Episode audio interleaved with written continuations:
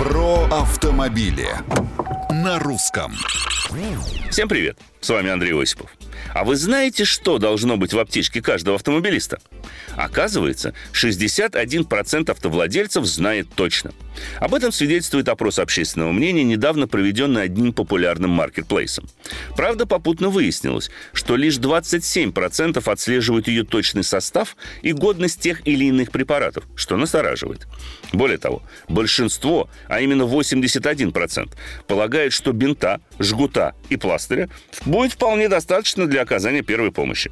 Хорошо еще, что половина опрошенных вспомнила про антисептик и одноразовые перчатки, а 45% даже упомянули устройство для проведения искусственного дыхания и примерно столько же вспомнили про медицинские маски.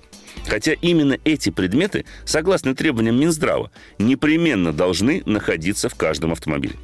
Кажется, лучше остальных это понимают 33% автовладельцев, которым довелось в реальности воспользоваться аптечкой, что, по их же словам, здорово выручило их сложной ситуации.